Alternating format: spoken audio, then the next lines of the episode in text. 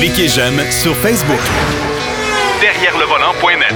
De retour à Jacques DM. Encore une fois cette semaine, ben, c'est le régulier, bien sûr. C'est notre doyen, Denis Duquet, qui est avec nous. Salut, Denis. Bonjour. Voitures électriques qui font fausse route. Là, faut que tu m'expliques. Ben, on veut sauver. Premièrement, la voiture électrique, c'est en théorie, c'est pour empêcher les effets de, de, de gaz là, qui, qui Les émissions de l'environnement. CO2 et compagnie. C'est ça, et compagnie. Ouais. Mais si on, on regarde dans la réalité, il y a- il y, a deux, trois autos dans, dans l'histoire de l'automobile qui ont été des révolutions. Euh, un, ça a été la Ford Model T qui a permis là, de démocratiser l'automobile Oui. en Amérique. Le deuxième, ça a été la Volkswagen Beetle, aussi bien en Europe qu'en Amérique. Oui. Ah, pour la France, on peut mettre le 2 chevaux pour la Renault 4, là. euh, Oui, euh, tout à fait. va, etc. Fait là, on arrive avec la voiture électrique qui est supposée sauver la planète des méchants effets de gaz de- d'effet de serre. Et là, qu'est-ce qu'on fait? Des autos subventionnées par le gouvernement parce qu'ils sont trop chers Oui.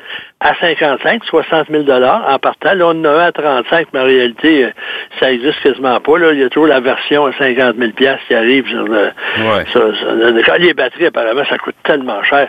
Mais on oublie de dire que le moteur électrique, ça coûte pas cher. Prenez euh, n'importe quelle auto là, euh, à essence, là, euh, c'est quand même, il y a une transmission dans ces voitures électriques, il y a juste un planétaire, ou à peu près. Euh, c'est compliqué. Il y a des soupapes, il y a, il y a ci, il y a ça, il y a des Une voiture à combustion, ça coûte cher parce que la mécanique, est- il y a, il y a La beaucoup mécanique de pièces. Ouais. Ouais. Mais pour le reste, mais nous autres, on nous fait ça. Puis en plus, on nous parle un tel 2000 chevaux, 1000 chevaux, 1 million 200 000 dollars. Ça sauvera pas la planète, ça, en faisant cinq voitures de 2000 chevaux à Ouais. 1 million 500 000. Ça, C'est là mon point de vue. On devrait, si on veut sauver la planète, là, chaque constructeur devrait s'engager à construire une voiture de moins de 20 000 dollars avec une autonomie de 300 km. Et là, on va être en voiture, c'est le cas de le dire, pour sauver la planète. Mais quel ça, constructeur va s'embarquer là-dedans et qui va dire, écoute, nous autres, dans un an, on va faire faillite? C'est ça. Personne va, va le faire. Fait que là, on se ramasse. Parce qu'aux États-Unis, j'ai écouté un reportage l'autre jour, puis ça n'a rien à voir avec la voiture électrique comme telle. Le, le revenu moyen d'un couple, d'une famille américaine, net, là, Ouais. c'est 39 000 Hey. Puis, ici, c'est le seuil de la pauvreté, mais peu importe. Et le type est allé dans différents concessionnaires automobiles pour essayer de se trouver un auto qui rencontrerait son budget. La seule voiture qu'il a trouvée, c'est la Chevrolet Spark. Fermé euh, à essence. Parce qu'ils ont débarrassé du, du modèle à- électrique. Parce que là, on a tout coupé des modèles pour avoir des voitures électriques, mais on attend encore. Là. Il y aurait peut-être eu l'intelligence de continuer la vôtre, là, qui était une des meilleures voitures hybrides rechargeables sur le marché. Mais ça a l'air que c'est pas important. Puis pendant ce temps-là, les Coréens, eux autres, c'est à peu près les seuls là, en groupe qui ont des véhicules pas trop chers, qui sont excellents, c'est une bonne autonomie. Mais même à ça, moi, j'aimerais ça qu'il baisse d'un degré. Euh, je dis pas d'abandonner toutes les voitures exotiques puis chères, etc. Là, mais pour permettre la, parce que là, les gens, on leur parle, ah, j'aimerais ça une auto électrique, mais là, il faut que je m'achète un, un chargeur, j'ai pas de place, euh, telle affaire. Il faudrait peut-être la recharge par induction aussi. Ça a l'air tellement compliqué, ça. C'est la même affaire que quand on recharge notre téléphone le soir, puis on le met, on le met sur une Ben, moi, je pense que, tu sais, regarde, euh, premièrement, tous les paliers de gouvernement de la planète au complet n'ont euh, n'ont pas de notion sur l'industrie automobile, n'ont pas de notion d'automobile tout court. Euh, c'est un peu comme les libéraux au Québec quand ils voulaient avoir 100 000 voitures avant, je sais pas quelle période, je pense que c'est 2020 d'ailleurs, là.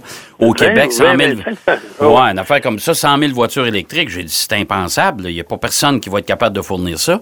Puis le Québec, c'est quand même un petit marché quand on compare ça à bien d'autres places euh, sur la planète. Oui, mais les, les chiffres sont impressionnants pour notre marché, mais ça, le reste ailleurs, je Ouais, pense pas qu'en mais- Alberta, les voitures électriques soient bien populaires. Non, mais c'est ça. Puis en plus, puis en plus de ça, c'est que les constructeurs automobiles se doivent de plier à ces nouvelles législations-là, imposées par des gens qui ne connaissent pas comment ça se fabrique un automobile.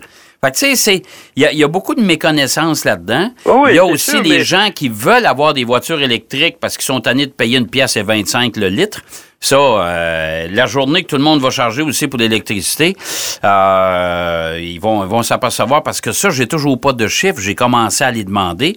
Je vais avoir une étude sérieuse combien ça coûte une voiture électrique quand on charge ça chez nous? Là. Ça change quoi sur la facture d'électricité annuellement? Euh, Apparemment, c'est pas beaucoup. Mais là, en plus, là, le, le marché, il y a plein de gourous de la voiture électrique. C'est comme une secte, ça, là. Oui. Puis l'autre fois, je lisais un article là, sur un site là, spécialisé en voitures électriques. Le type, il allait chercher sa Tesla. C'est une concession un- une Tesla. Là, puis Mhm. il, il a remarqué comment était propre la salle de montre. Moi, je vois fréquente quand même beaucoup de garages. Ben, les salles de monde vu sont toutes, euh, sont, sont toutes très belles. tu sais. C'est tout impeccable. Ça, c'est une autre affaire d'illogisme Ouais. du monde de l'automobile. là. Pourquoi tout le monde fait la file chez Costco? Ben, c'est moins cher. C'est peut-être pas beau, là. Mais Ouais. le prix parle des, des produits de, de- de grandes marques. En tout cas, moi, En je trouve mais- qu'on devrait se forcer, et- et- parce que le gouvernement subventionne ça. Pourquoi il subventionne? Parce que c'est pas achetable pour la majorité du monde. Oh, puis, oui. puis- même, je connais moi, mon... Et là, oublie pas, oublie pas, Denis, en Ontario, exemple, ils ont arrêté de subventionner. Les voitures électriques se vendent plus. Non, puis en plus, ici, le surplus, là, qu'il y avait des, des voitures qui étaient en forte demande au Québec qui n'étaient pas disponibles. Quand l'Ontario a cessé, les robinets ont fermé, ils sont envoyés au Québec, donc on attend moins. Mais Ouais. euh, non, moi, je trouve que euh, on devrait, là, euh, parce que Volkswagen, là, la, la Beetle des années 60, ça a permis à bien des jeunes, puis des, des jeunes couples de se Ouais. procurer leur première voiture. C'est sûr. Puis ça devrait faire la même affaire pour la voiture électrique, si Ouais. on veut. Mais on a, on a, on a une réalité aujourd'hui qui n'existait pas à l'époque, c'est-à-dire les changements climatiques. Donc, il faut s'adapter, mais en même temps, et je pense qu'il faut regarder toutes les alternatives, les analyser sérieusement et non pas sauter sur la, la, la- la technologie la plus simple en partant, parce que Ouais, tu as raison. c'est quand on dit, ah, une voiture électrique fait 0 100 en 3,2 secondes. Ça donne quoi à, à qui, ça? Ça, ça donne rien. Ça, ça donne rien à part que d'impressionner ton voisin. C'est ça, réduire les, les, les, les- effets là, de gaz d'effet de serre, puis d'arrêter de, de, voir des, des glaciers fondre, là. Ouais. Mais, euh, puis des ours polaires à mourir de faim parce qu'ils sont plus capables, il n'y a plus de banquise. Mais donc, c'est pour ça que je dis qu'ils font fausse route. Là, on s'en va vers le luxe, puis le prix, parce que ils disent que ça coûte cher. Puis là, on veut compenser.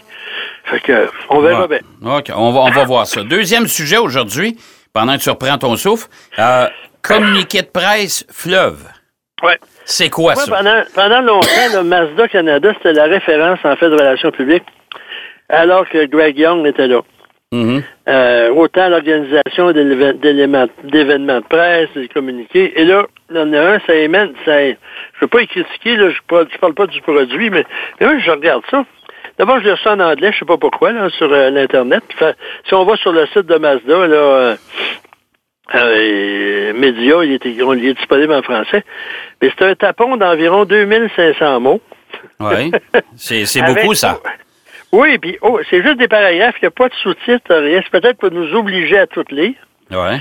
Mais moi, j'ai trouvé que, disons que euh, c'est plus ce que- J'ai rarement vu ça, puis là, j'ai vérifié un peu ailleurs, puis au moins, ils mettent des paragraphes euh, avec un titre, là, parce que là, là, ça...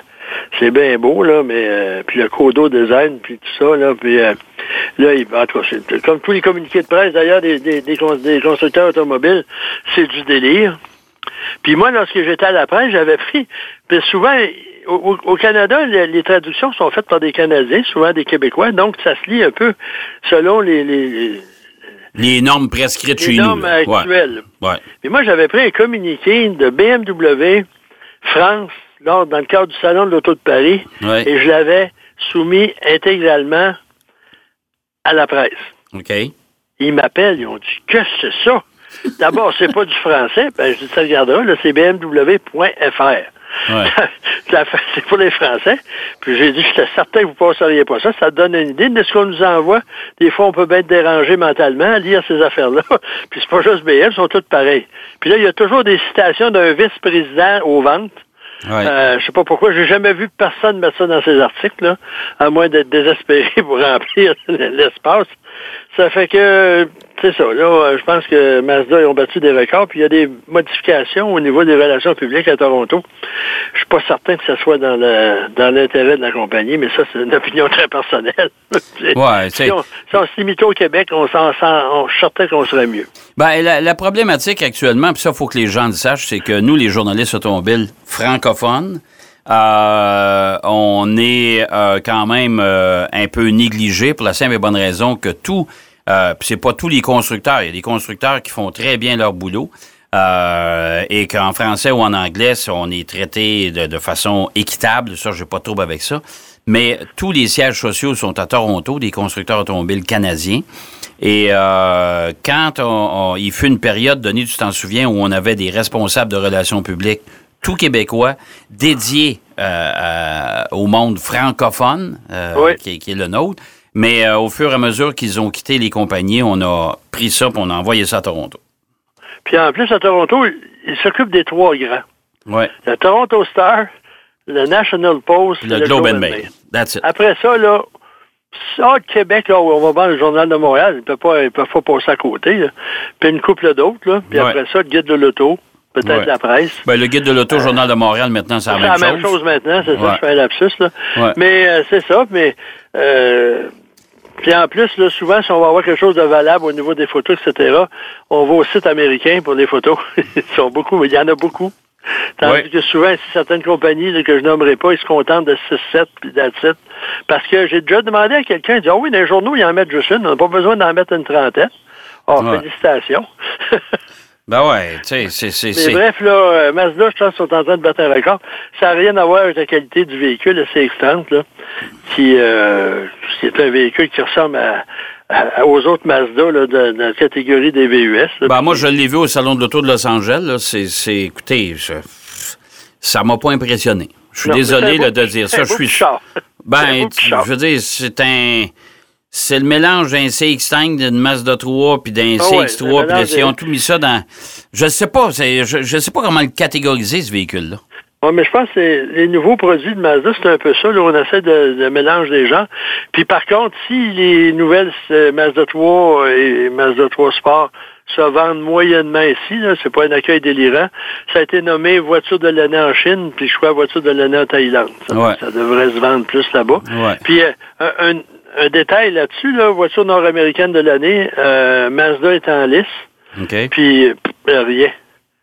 Bon. Euh, c'est assez dé- décevant parce qu'on a mis euh, trois voitures. Ben moi, en tout cas, il y a la Corvette dans les autos, la Sonata, puis la, la, la Supra de Toyota. Là. Ça fait que Ouais. Ouais. c'est ça. Ouais, ouais. Moi, j'ai des réserves. Ouais, c'est ça. Moi, euh, la Sonata, c'est un redesign, là, puis elle, elle se stationne tout seul. Puis Ouais. La Supra, ben, c'est une voiture, en tout cas, peu importe. là, si on la compare à la Corvette, pas sûr qu'elle va gagner. Ça Ouais. fait que, puis le reste, c'est à peu près dans le même genre. Là. Cette année, c'est pas une grosse mouture, mais Mazda n'a pas été sélectionné. Puis au moins un, un. La Mazda, la Mazda 3 aurait pu être dans, dans ce trio-là, là, euh, Ouais, au lieu, par exemple, de la Supra. Là. Ouais. Mais peu importe. Bon, euh, avant de terminer, parce qu'il nous reste à peu près quatre minutes et demie, là, Denis, je veux te poser la question. On a déjà parlé abondamment. Les salons de l'auto qui, euh, qui, ont, qui ont connu leurs heures de gloire. On se souviendra de la belle époque à Détroit où on avait des présentations absolument extraordinaires. Ça commençait le dimanche après-midi, ça finissait le mercredi matin. Oui, monsieur. Mais là, maintenant, euh, je regardais Los Angeles où à peu près les grosses présentations ont eu lieu la veille ou l'avant-veille. Euh, pas beaucoup de dévoilement au salon même. C'est une Euh, tendance, ça. On nous amène dans une salle, là, puis on dévoile le char. Ben écoute, moi j'ai parlé, on s'est parlé plusieurs journalistes ensemble, on dit qu'est-ce qu'on fait ici? Moi je me souviens que l'an dernier, je l'avais couvert à distance. Là, j'étais là-bas, fait que j'ai resté une journée de plus. Et ça m'a juste confirmé que l'année prochaine, je retournerai pas. Euh, moi, cette année, à- de toute façon, je n'ai pas pu y aller, là, mais pour toutes sortes de raisons, mais j'ai assisté à tout de- devant mon ordinateur. J'ai Mais, rien manqué. mais les salons de l'auto, est-ce que c'est encore justifiable? ben, Pas pour les journalistes, mais j'ai l'impression que pour le public, moi, je trouve que c'est une affaire qu'on manque. Les gens, on nous répond, ils vont sur l'Internet, mais regardez une photo d'une voiture sur l'Internet, puis un petit vidéo de 30 secondes. C'est pas comme pouvoir la regarder, s'asseoir ça, dedans, évident. vérifier ces choses-là. Mais- Puis là, les constructeurs, ils essaient de faire des économies aux dépens du public. Puis moi, je suis pas d'accord avec ça. Ben, regarde Et bien. Pour les journalistes, ça me dérange pas. On n'a pas besoin d'aller là pour savoir. Mais, mais je te donne l'exemple de Montréal édition 2020, Oui. où il y a des constructeurs qui seront pas là. Mercedes, Audi, Volvo. Euh, là, on oublie le monde de- des, des journalistes, mais le public non plus pourront pas les voir. Ben, c'est sûr. Puis en plus, j'ai regardé leur communiqué. là, Il y a un paquet de. Pour combler ces pertes-là, là, il y a plus d'espace pour les voitures spéciales, il y a plus d'espace pour les voitures anciennes, il y a plus de ci, plus de ça.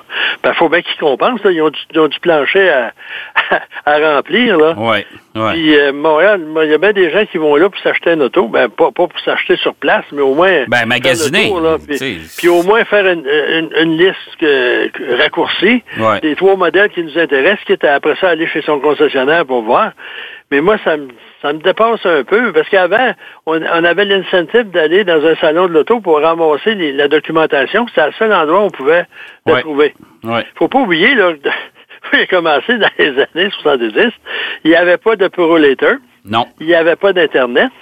Si on voulait une photo, il fallait aller la chercher. Fait que là, on s'en allait soit à Paris ou à Francfort, avec Ouais. deux grosses valises vides, ou à peu près, Ouais. qu'on remplissait. Puis euh, ça pesait tellement, une valise, elle pesait 105 livres, à peu près euh, 50 Ah, kilos. euh.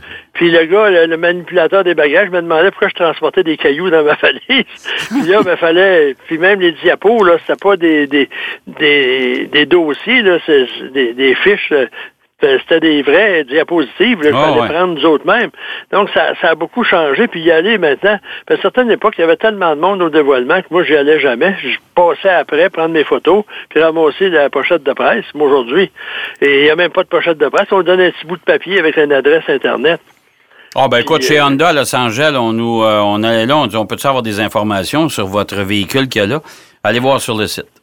Ouais, puis une fois qu'ils m'ont demandé, vous êtes du Canada, vous, euh, ça vous en- on vous en donne pas. Merci beaucoup. Ben, euh, a- souvent, on disait, on vous en donne pas parce que le véhicule n'ira pas chez vous. C'est ça. Ben ça, c'est une raison, là, mais Mm. on voit sur l'Internet aujourd'hui. Puis, en tout cas, peu importe, je trouve les salons, c'est vrai que c'est en désaffection de la part des constructeurs. J'espère que c'est pas pour les journalistes parce que le public, tant qu'à moi, il aurait, devrait avoir droit. Pas des présentations sont. Non, non, non, non, mais au moins avoir droit à tous les produits sur le plancher. l'auto, puis l'examiner. Ils n'ont pas besoin d'une affaire d'un kiosque qui a coûté 6 millions. Là. Puis, euh, comme chez Subaru l'an passé, à New York, il y avait une forêt reconstituée. Ça coûte cher, mais les gens, Tout à fait. Subaru, tu Ouais. pas dans l'exploitation forestière. Tu une auto.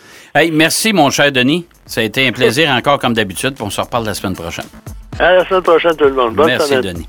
Denis Duquet qui nous parlait de ces sujets, de plusieurs sujets toujours bien intéressants. On va aller faire une pause au retour. Marc Bouchard termine l'émission avec nous. Derrière le volant.